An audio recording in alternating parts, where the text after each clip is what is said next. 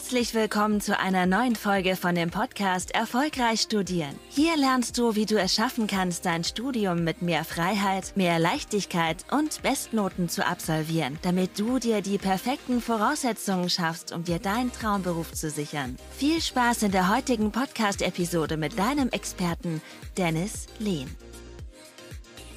Willkommen zu der heutigen Podcast-Folge. In der heutigen Podcast-Folge sprechen wir mal über das Thema Lernzusammenfassung im Studium.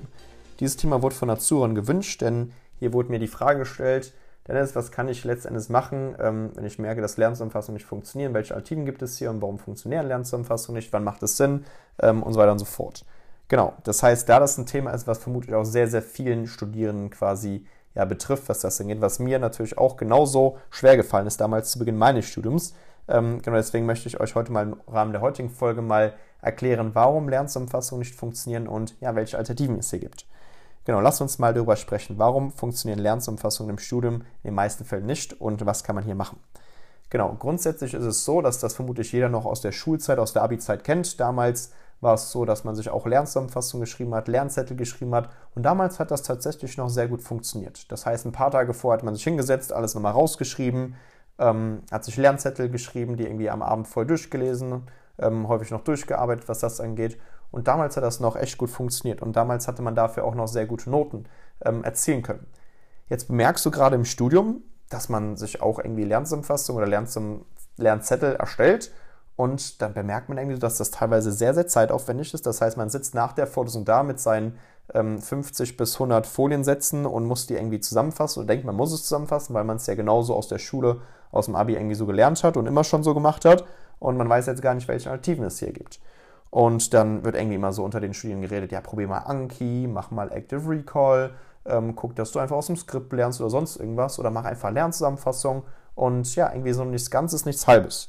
Und ja, was passiert da letzten Endes? Ja, man sitzt irgendwie in der Nachbereitung, weiß gar nicht, wie man mit diesen großen Stoffmengen irgendwie umzugehen hat, was man da irgendwie so machen soll und fasst es irgendwie letztlich zusammen, weil das irgendwie so das sicherste ist, was man bisher irgendwie so kennengelernt hat. Und jetzt bemerkst du Folgendes. Die Nachbereitung dauert teilweise super lange ähm, man hat keinen richtigen Lerneffekt. Das heißt, dadurch, dass du jetzt irgendwie die Sachen runtergeschrieben hast und diese 50 Seiten auf 10 Seiten runtergebrochen hast, was sehr viel Zeit in Anspruch genommen hat, ähm, hast du jetzt keinen richtigen Lerneffekt, dass der Stoff direkt irgendwie nachhaltig im Kopf ist. Und es fühlt sich irgendwie so ein bisschen falsch an. Das heißt, man weiß, okay, man braucht irgendwie so eine Alternative, man weiß nicht genau, wie jetzt und warum das Ganze jetzt nicht, äh, ja, wie, warum, was man da letztendlich machen kann in der Hinsicht. Das heißt, man sucht letztendlich da nach einer Alternative und bemerkt so, dieses Thema Lernzusammenfassung ist ein Thema, was halt sehr zeitaufwendig ist, wo man sehr viel Zeit reinsteckt und ja, am Ende keinen richtigen Lerneffekt hat. Und lass uns mal darüber sprechen, warum Lernzusammenfassungen denn in der Regel nicht funktionieren. Ich habe jetzt eben schon mal ein paar Nachteile so besprochen, die man oder erläutert, die man letztendlich so gerade so bemerkt, gerade im Uni-Alltag. Aber letztendlich müssen wir uns klar machen, warum funktionieren Lernzusammenfassungen denn nicht und warum ist es überhaupt nicht dafür geeignet, sich Stoff dementsprechend auch so ähm, quasi nachhaltig zu merken. Grund Nummer eins ist, dass diese Lernzettel bzw. Lernzusammenfassungen linear runtergeschrieben sind bzw. stichwortartig runtergeschrieben sind. Das heißt, wir müssen gucken, ähm, wenn wir Inhalte linear, stichwortartig runterschreiben, ist es einfach überhaupt nicht gehirngerecht. Dein Gehirn arbeitet einfach ganz anders und wir müssen letztendlich uns im Klaren sein, sofern wir uns noch Lernzusammenfassungen schreiben, die einfach linear runtergeschrieben sind, dann kann dein Gehirn gar keine Verknüpfung herstellen. Das heißt, unser Gehirn ist wie so ein neuronales Netzwerk und probiert immer Verknüpfung herzustellen. Das ist super wichtig und das müssen wir uns auch im Klaren sein. Und wenn wir die Sachen einfach nur runterschreiben, dann funktioniert das Ganze nicht. Gerade bei sehr großen Stoffmengen, bei einer extrem hohen Stoffkomplexität. Nehmen wir mal an, du stehst jetzt Jura oder Ingenieurswesen oder Medizin oder BWL oder Wirtschaftswissenschaften oder sonstiges in diesem Bereich. Da wirst du sehen, dass diese Stoffmengen zum einen immer natürlich miteinander ähm, kombiniert zu betrachten sind. Die Themen haben gewisse Zusammenhänge, Dinge bauen aufeinander auf und es ist eine enorme Stoffmenge und Stoffkomplexität, die es zu bewältigen gilt. Und wenn man jetzt in der Nachbereitung hingeht, einfach noch seine Lernzusammenfassung schreibt, dann ist das, wie gesagt, viel zu zeitaufwendig und man braucht da extrem lange für. Deswegen müssen wir gucken, wenn Inhalte einfach nur linear runtergeschrieben sind, und das ist Grund Nummer eins, können unser Gehirn sich die Informationen gar nicht richtig merken bzw. verarbeiten. Dein Gehirn arbeitet immer in Verknüpfung, probiert Dinge dreidimensional zu betrachten etc. Und deswegen sind linear runtergeschriebene Lernzusammenfassungen einfach nicht hilfreich. Punkt Nummer zwei, warum Lernzusammenfassungen nicht funktionieren, ist, weil dein Gehirn nur passiv mitarbeitet. ist es so, dass diese Lernzusammenfassungen natürlich sehr zeitaufwendig sind. Das heißt, man muss jetzt irgendwie gucken, dass man diese 50 Seiten irgendwie vielleicht auf 5 bis 10 Seiten irgendwie runterbricht. Das passiert so in den meisten Fällen. Und das ist einfach sehr, sehr zeitaufwendig. Und ab irgendeinem Zeitpunkt schaltet dein Gehirn ab und schreibt einfach nur die Sachen irgendwie kurz aus dem Skript raus und man hat keinen richtigen Lerneffekt. Und am Ende in der Klausurenphase bemerkt man dann, okay, hm, ich habe mir die Sachen jetzt irgendwie zusammengefasst, jetzt lege ich alle Lernzettel zusammen und am Ende bemerke ich irgendwie, okay, diese ganzen Zettelchen helfen mir gar nicht so richtig, äh, den Stoff wirklich richtig erstmal in der Tiefe zu verstehen und vor allem auch gehirngerecht gewissermaßen zu lernen. Das heißt, man hat sowohl in der Nachbereitung keinen Lerneffekt, weil dein Gehirn so gesehen ähm, auf Autopilot ist und dein Gehirn wird gar nicht richtig aktiv beansprucht in der Hinsicht und du hast gar keinen langfristigen Lerneffekt, was das angeht. Und dann zieht sich das so über das Semester hinweg. Man macht sich seine Lernzusammenfassung und merkt so, boah, irgendwie am Ende hat es gar nicht so viel gebracht. Das heißt, Grund Nummer zwei ist halt, wie gesagt, meiner Meinung nach sehr, sehr stark dieses Thema, dass dein Gehirn einfach überhaupt gar nicht mitarbeitet. Das heißt, es, ähm, dein Gehirn schaltet einfach auf Passivmodus und wir können uns Stoff gar nicht in der Art und Weise gar, nicht nachhaltig merken. Das heißt, das sind gewissermaßen zwei Hauptgründe. Da haben wir natürlich eben so rausgehört, dass sich daraus natürlich noch gewisse weitere Teilgründe, sage ich mal, so ableiten lassen, aber das sind im Wesentlichen diese Punkte. Das heißt, einmal, weil es linear runtergeschrieben ist und einmal Punkt Nummer zwei, weil dein Gehirn quasi im Passivmodus ist und gar nicht aktiv mitarbeitet. Und dann kommen halt diese Folgen, dass man merkt, man steckt super viel Zeit rein, super viel Energie rein und am Ende kommt halt nicht das bei was man sich vorgestellt hat. Und dann kann stundenlanges Lernen teilweise zu einem Misserfolg führen, dass man am Ende nicht die Noten bekommt, die man sich vorgestellt hat. Und das ist halt sehr, sehr wichtig. Und das müssen wir uns im Klaren sein. Genau deswegen funktionieren Lernzusammenfassungen im Studium einfach gar nicht. Das ist extrem wichtig, dass wir das verstehen. Und jetzt müssen wir uns natürlich die Frage stellen, wie sieht jetzt nun eine solche Lösung aus? Grundlegend müssen wir immer verstehen, dass Lernen ähm, Zusammenfassungen, wie gesagt, Methoden sind, die wir aus der Schule übernommen haben. Das heißt, das sind veraltete Lehrmethoden, die einfach in der Uni gar nicht so richtig funktionieren. Und jetzt müssen wir gucken, dass wir Lehrmethoden immer an das jeweilige Fach anpassen. Das heißt, wir müssen immer gucken, dass wir die Fächer immer genauestens analysieren, was die Themen betrifft, ähm, dass wir ganz genau wissen, wie wir diese Themen in der Regel behandeln, wie wir uns auf die einzelnen Themen gewissermaßen auch vorbereiten, was davon das Wichtigste ist, wie das in der Regel auch geprüft wird, dass wir uns ganz genau darauf vorbereiten, wie letztendlich das am Ende auch in der Prüfung aussehen wird. Und hier müssen wir einfach schauen, dass wir, wie gesagt, unsere Lehrmethodik, unsere Lernstrategie immer sehr individuell an das jeweilige Fach ausrichten.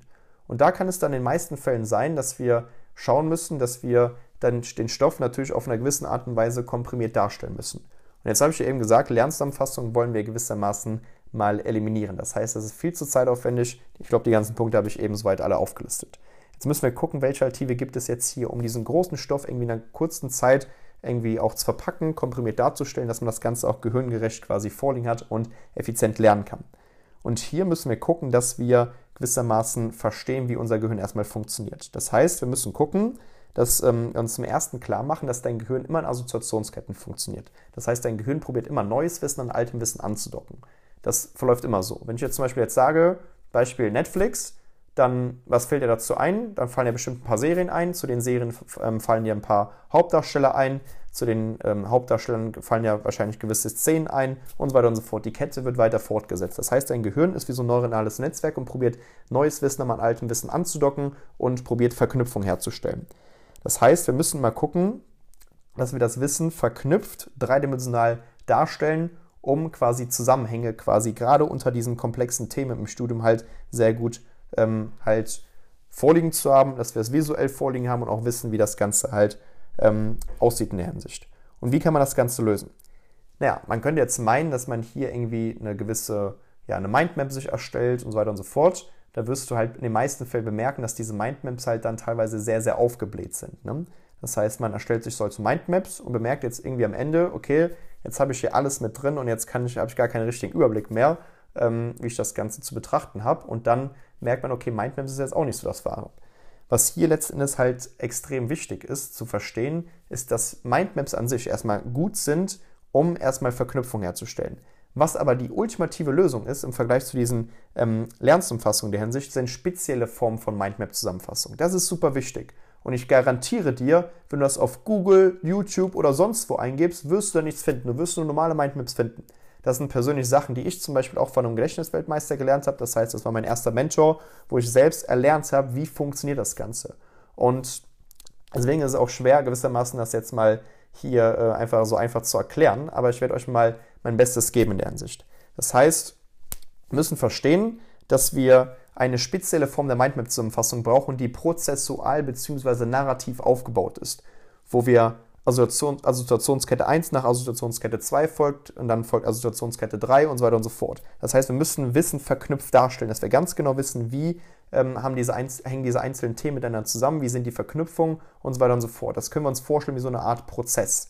Und das ist super wichtig und so müssen wir unsere Lerninhalte auch gewissermaßen gestalten, so müssen wir unsere Lerninhalte ähm, quasi ausrichten und dann wirst du merken, dass diese Methode letztendlich ähm, sehr effizient ist. Es eignet sich für nahezu jedes Fach, wo du mit großen Stoffmengen zu tun hast, vor allem das Ganze auch in wenig Zeit hinbekommen möchtest. Das heißt, du brauchst in der Regel 10% der Zeit im Vergleich zu klassischen Lernzusammenfassungen, plus du kannst dir gefühlt zehnmal besser merken, was das angeht.